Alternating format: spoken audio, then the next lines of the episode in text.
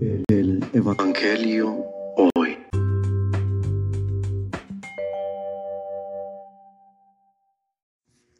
Del Santo Evangelio según San Mateo.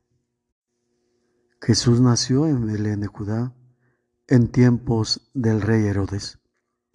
Unos magos de Oriente llegaron entonces a Jerusalén y preguntaron, ¿Dónde está el rey de los judíos que acaba de nacer? Porque vimos surgir su estrella y hemos venido a adorarlo. Al enterarse de esto, el rey Herodes se sobresaltó y toda Jerusalén con él. Convocó entonces a los sumos sacerdotes y a los escribas del pueblo y les preguntó dónde tenía que nacer el Mesías. Ellos le contestaron en Belé de Judá, porque así lo ha escrito el profeta. Y tú, Belén, tierra de Judá, no eres en manera alguna la menor entre las ciudades ilustres de Judá, pues de ti saldrá un jefe, que será el pastor de mi pueblo Israel.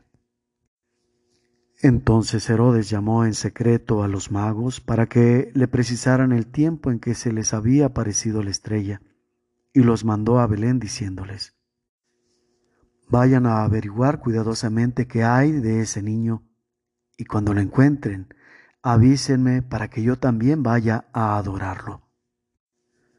Después de oír al rey, los magos se pusieron en camino y de pronto la estrella que habían visto surgir comenzó a guiarlos hasta que se detuvo encima de donde estaba el niño.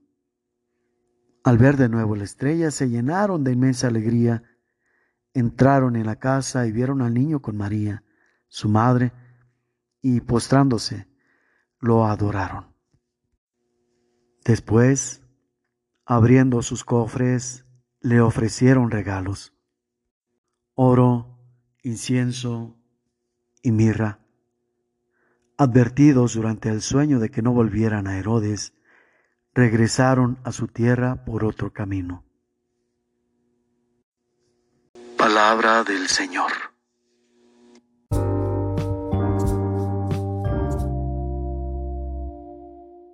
Reflexión. En este pasaje podemos identificar dos tipos de gobierno. Uno que podemos ver de manera negativa, que es el rey que gobernaba el pueblo de Jesús cuando éste acababa de nacer. Y el segundo tipo de gobierno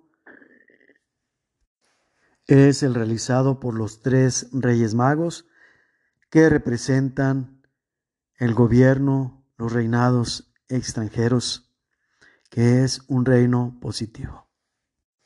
Mientras que Herodes se pone celoso por Jesús, que había sido anunciado como el rey que habría de gobernar en su pueblo, y movido por estos celos, busca evitar que se llegue ese día. Por eso, como lo hemos recordado en días pasados, manda asesinar a todos los niños de los alrededores que tenían aproximadamente la edad de Jesús.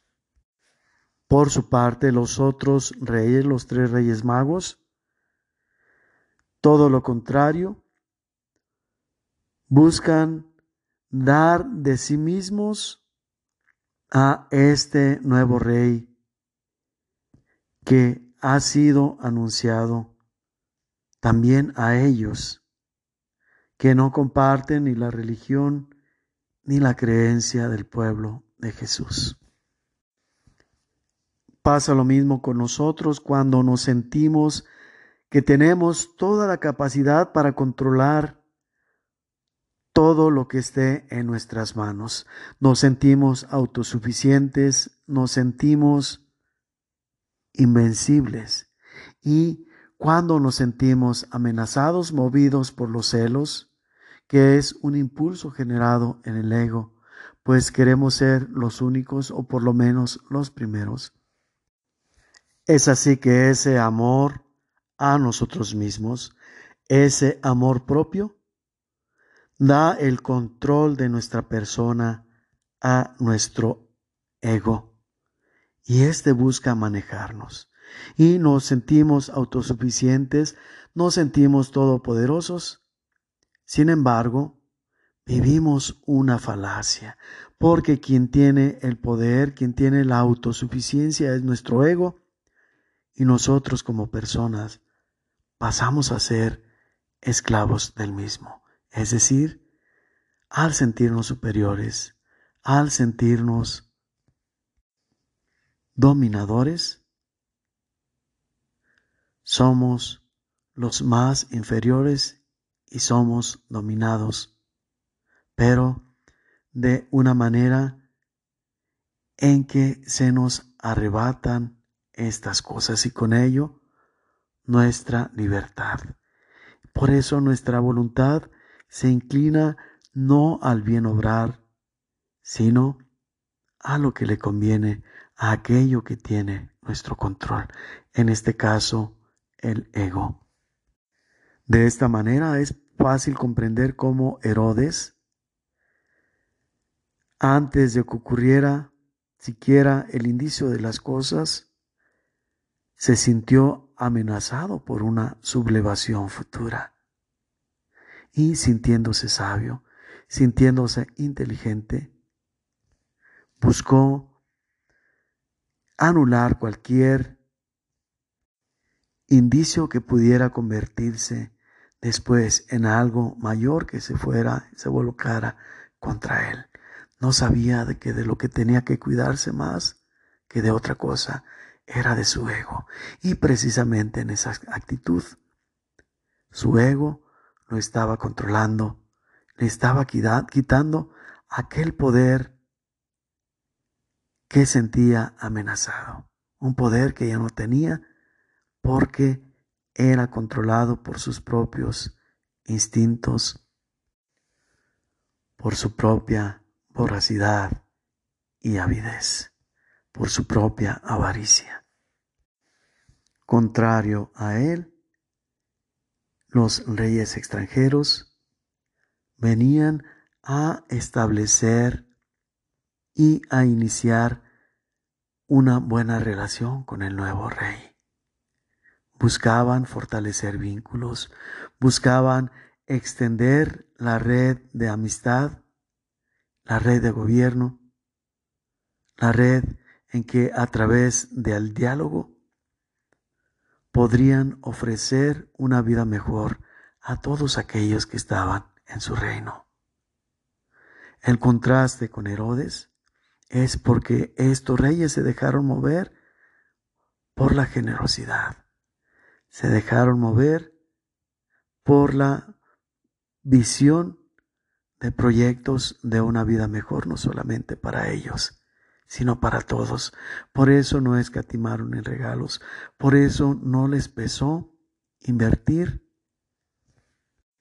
en condecorar a aquel que había nacido porque era en potencia, es decir, a futuro, un buen aliado con el buen obrar de su gobierno.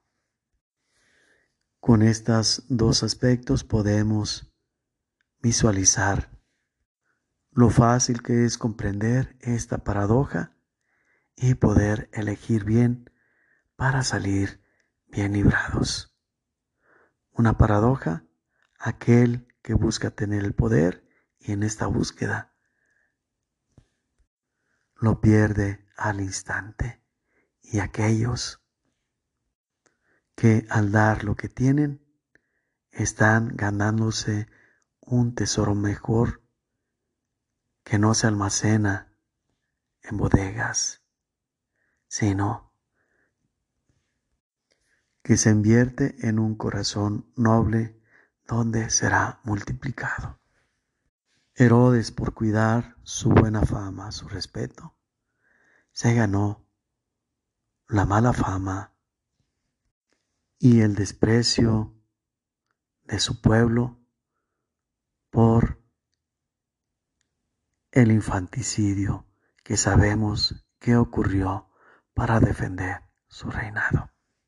Mientras aquellos que dieron de lo que tenían, lejos de empobrecerse, se enriquecieron interiormente a la vez que habrían de ser amados por el pueblo.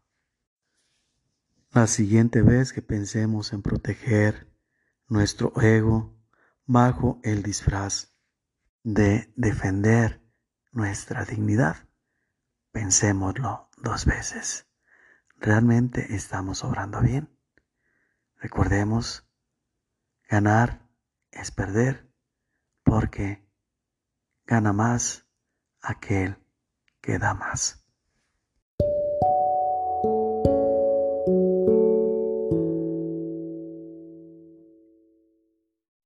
Jesús, primicia de la gloria, te bendiga en el nombre del Padre y del Hijo y del Espíritu Santo.